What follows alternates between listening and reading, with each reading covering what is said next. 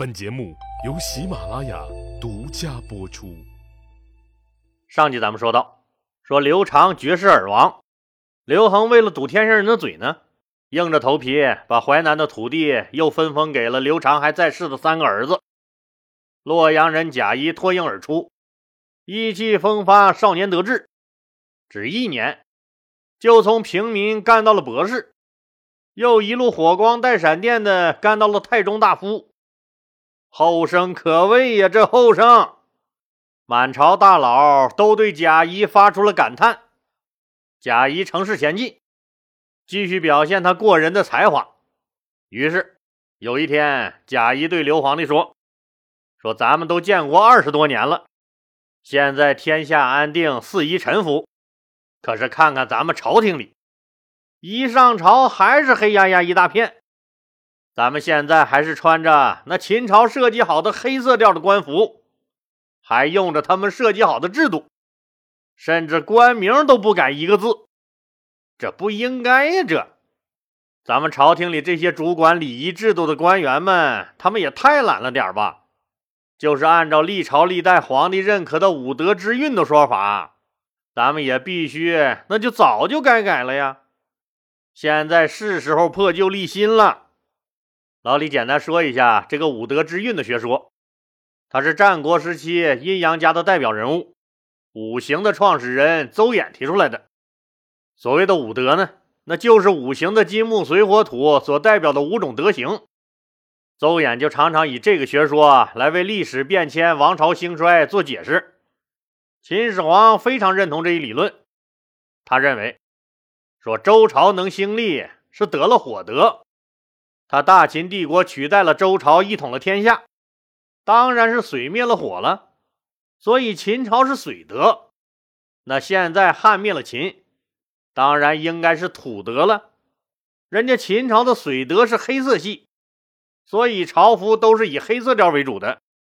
你汉朝的土德就应该是黄色调了。再一个，汉朝也不合适再以十月为这个岁首了。应该改正月为一年的开始，汉朝的官名也得改改，数字更是不能以秦朝的六为主了。汉朝土德的吉祥数字应该是五，秦朝的六六大顺，那到了咱们汉朝就应该改为五谷丰登了，一切皆以五为吉祥才好。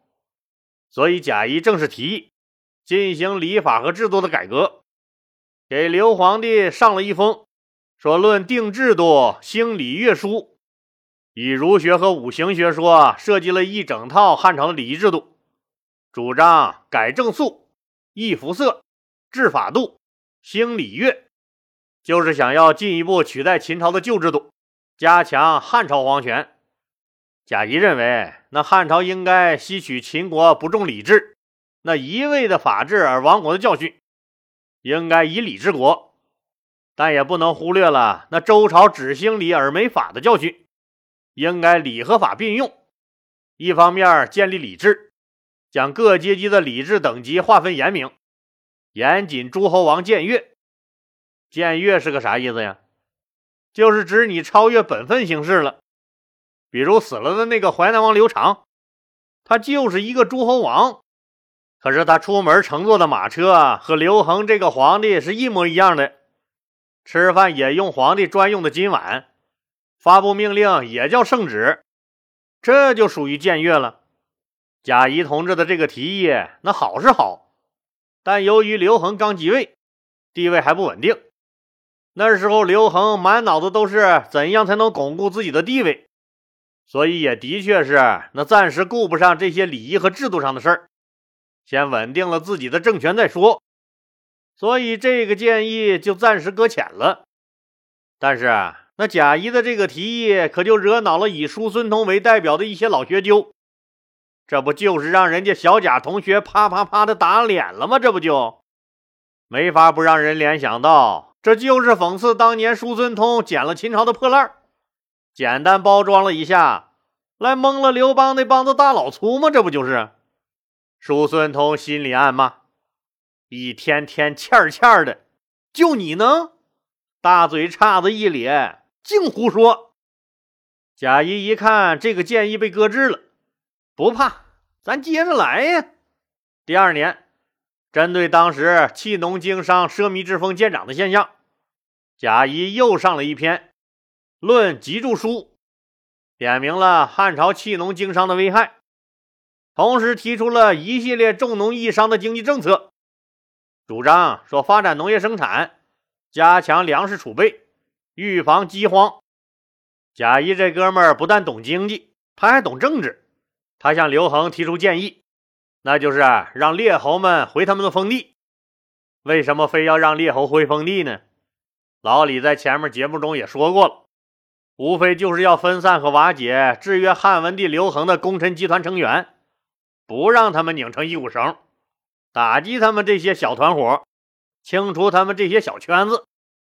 列侯们都是跟着刘邦打天下的功臣，他们都有着战友情谊，关系是血浓于水。而且军二代们也互相联姻，形成了纵横交错的关系网，利益输送链将他们紧紧的捆绑在一起，结伙抱团那每个人都有大大的利益在里面，知道了吧？让列侯们都回自己的封地去，这个好主意就是贾谊给刘恒出的，这对刘恒来说是稳固政权很关键的一步妙棋。刘恒是高兴了。可有人就高兴不起来了，谁呀？被损害了利益的功臣集团呗。老李记得《潜伏》那个电视剧里，谢结巴就说过：“你断了别人的财路，那别人就要断了你的生路。”真理呀！满脸喜悦的刘恒决定提拔满面春风的贾谊为公卿，以制约朝廷中功臣集团的势力。啥是公卿啊？就是三公九卿的简称，那可是帝国最高的决策者阶层了。当时年仅二十二岁，意气风发的贾谊，他怎么会想到，他马上就要倒霉了？少年太得意，你容易栽跟头呀，你呀！当然了，提拔之前，刘恒专门找贾谊谈了话，勉励小贾同学在新的岗位上再接再厉。为国家做出更大的贡献。贾谊感谢领导的赏识和信任，也信誓旦旦表了态。回家以后的贾谊那是兴奋极了，他做梦都没敢想过，自己这么快就能爬到别人一辈子想都不敢想的公卿这个级别。这可是这个帝国最高等级，那国级干部了，是这个国家绝对的权力核心。未来有机会一脚踢开那几个老革命，自己可就是丞相了。当然了，这么大的干部任命，也肯定不是刘恒皇帝那宣布一下就行了，那是要廷议的，就和现在民主讨论集体评议是一个意思。当然了，对即将到来的廷议，刘皇帝认为这就是走个过场。本来嘛，贾谊能力在那摆着呢。不提拔有能力的年轻干部，提拔谁呀？贾谊更是信心满满，意气风发。一晚上那乐醒了好几回，乐得放屁都带着颤音儿。第二天专门洗了头，穿了新衣服，早早就来到了朝堂。公元前一七八年，也就是汉文帝刘恒继位第二年的一个刮着小风的早晨。当太监宣布完你提拔贾谊为公卿的廷议内容，朝堂上先是死一般的寂静，继而是窃窃私语，然后声音一点点大了起来。让群臣们没想到的是，一个多读了几本书、那没有经验、没有阅历的毛头小子，那皇上为啥如此欣赏、如此信任他？一片嘈杂声中，一个人出列。跪伏在地，臣周勃上奏。对于刚刚扶自己上了位的这位功臣兼恩人，刘恒现在虽然已经不太怕他了，但仍然很敬重他。丞相起来说话。周勃起身，大声说道：“贾谊不过是读了几本书的年轻小子，就敢妄议朝政！”变乱祖宗制度。我看呀，他贾谊不过就是哗众取宠、捞些政治资本罢了。就这种赚取权势、搞乱朝政的小子，怎么能负于公卿大任呢？还望陛下三思啊！陛下呀！周勃这句话说的非常刺耳，不光是说贾谊的，捎带着连刘恒也说了。你想啊，这话里话外，那什么年轻小子变乱祖宗制度，这说谁呢？表面上是说贾谊，可实际上那就是说他刘恒呢。噎得刘恒一下子没话说了，那脸也是红一阵白一阵。刘恒多么希望那有大臣出来反对周勃替贾谊说句话呀！还真站出一位来，影音侯灌婴站了出来，说了一句：“周丞相言之有理。”接着是东阳侯张相如也说话了：“丞相言之有理呀。”再接着是御史大夫冯敬：“周丞相言之有理。”紧接着，一声接一声的“丞相言之有理”的声音传来。跪伏着的贾谊就像一座石雕，一动也不动。那天夜里，贾谊失眠了，他感到一股巨大的失落和愤怒。他失落的是，他的影响力并不如他想象的那么大，皇上也不如他想象中的那么有魄力。他的抱负看样子没有那么容易实现了。他愤怒的是，有些老同志太不讲武德了。他们身居要职，却头脑郁闷、目光短浅，为一己之私打击贤良。他确信自己的建议都是治世良药，确信自己看到表面和洽的大汉朝，实则已经波涛暗涌。他知道。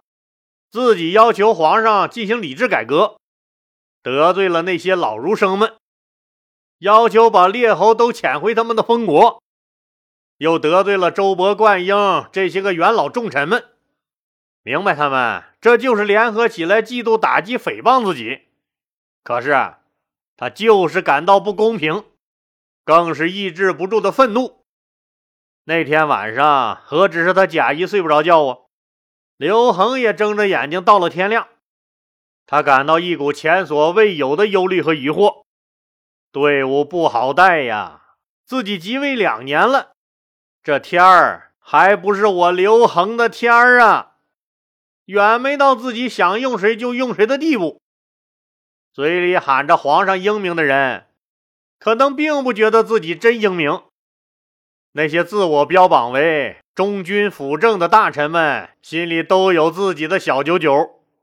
现在这些所谓的忠厚老臣，那居然公开阻止自己任用官员，只要得罪了他们，就无法升职了。皇帝宠你也是白搭。那其他官员怎么办呢？也就只能去拜他周勃的码头了。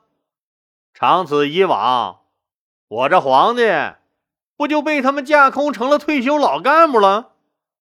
翻来覆去，那睡不着又想，哎，你说为什么这么多大臣反对他贾谊呢？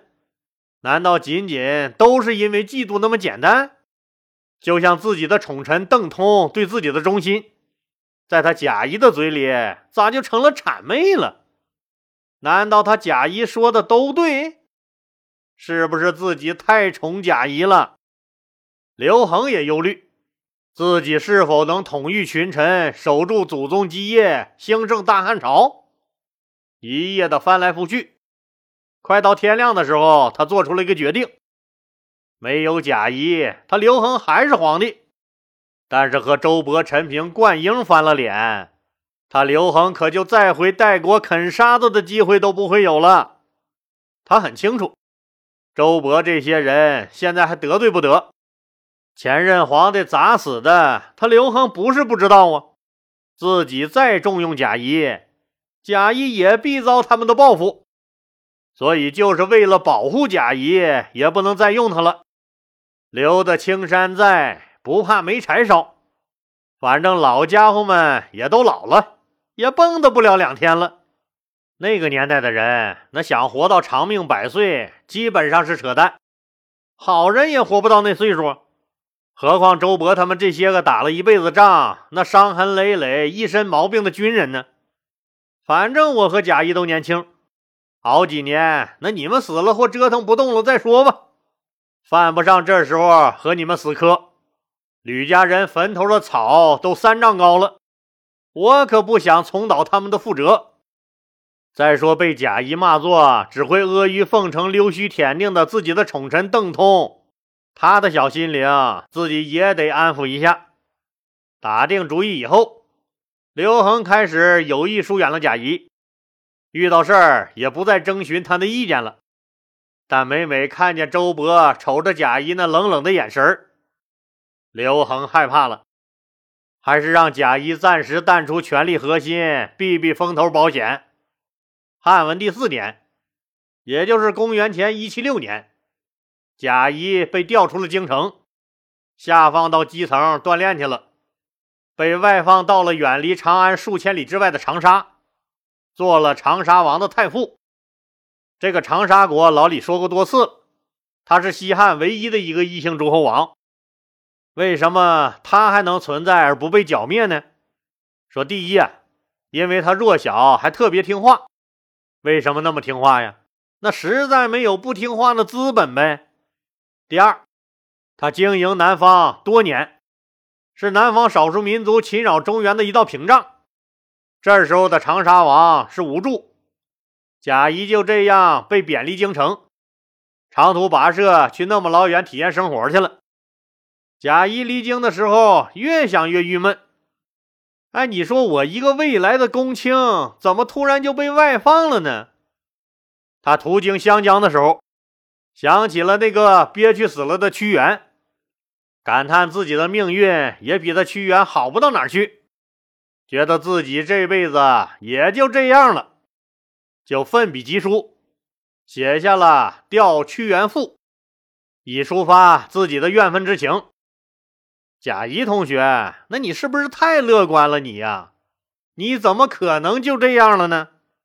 别灰心，小伙子，上升的机会确实没有了，但你的一生还是有很大下降空间的。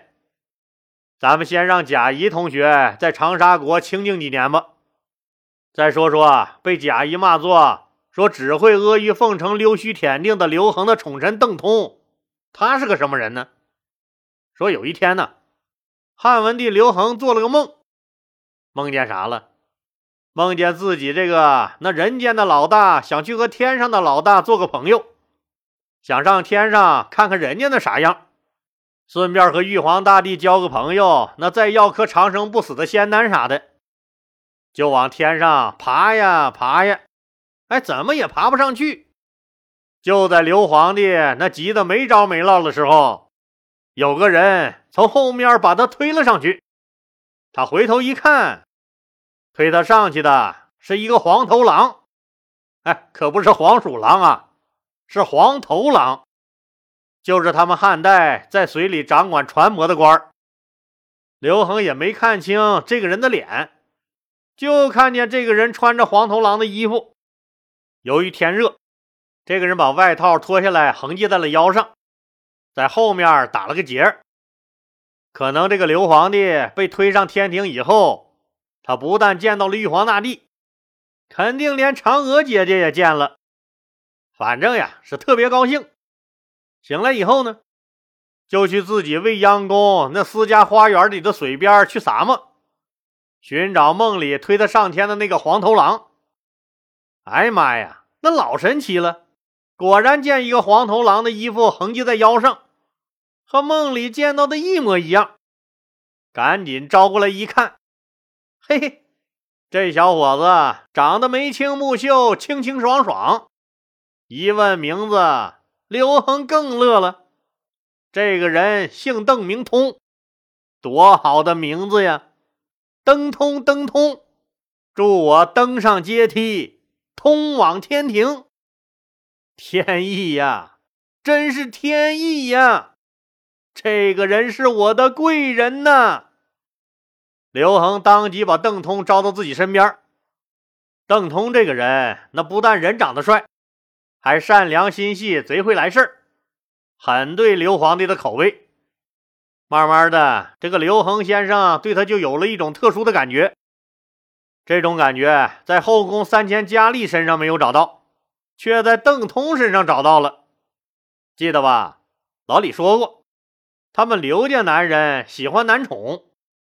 老刘皇帝刘邦的男宠是姬如，刘盈的那个男宠叫做鸿儒。这回刘恒先生梦中的船夫成了他的梦中情人。刘恒对邓通的宠爱那是有如黄河之水，滔滔不绝呀。刘恒熟读诗书，是个节俭的人。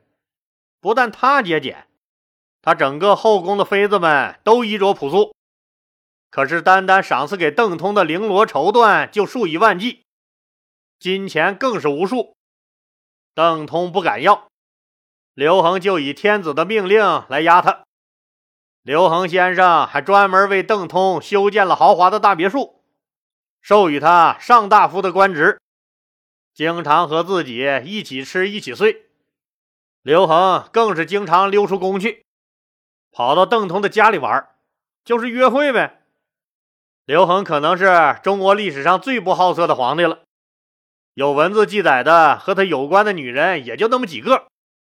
皇后窦漪房那本来以为自己是很幸福的，基本上得到皇帝的专宠了吗？没想到那中年失明的他却惊讶而又悲哀的发现，他的情敌那不是同为女人的那些个前凸后翘的后宫佳丽，却是一个。他怎么也想不到的，没有一点本事的小男人，邓通。好了，今天就说到这儿吧，谢谢大家。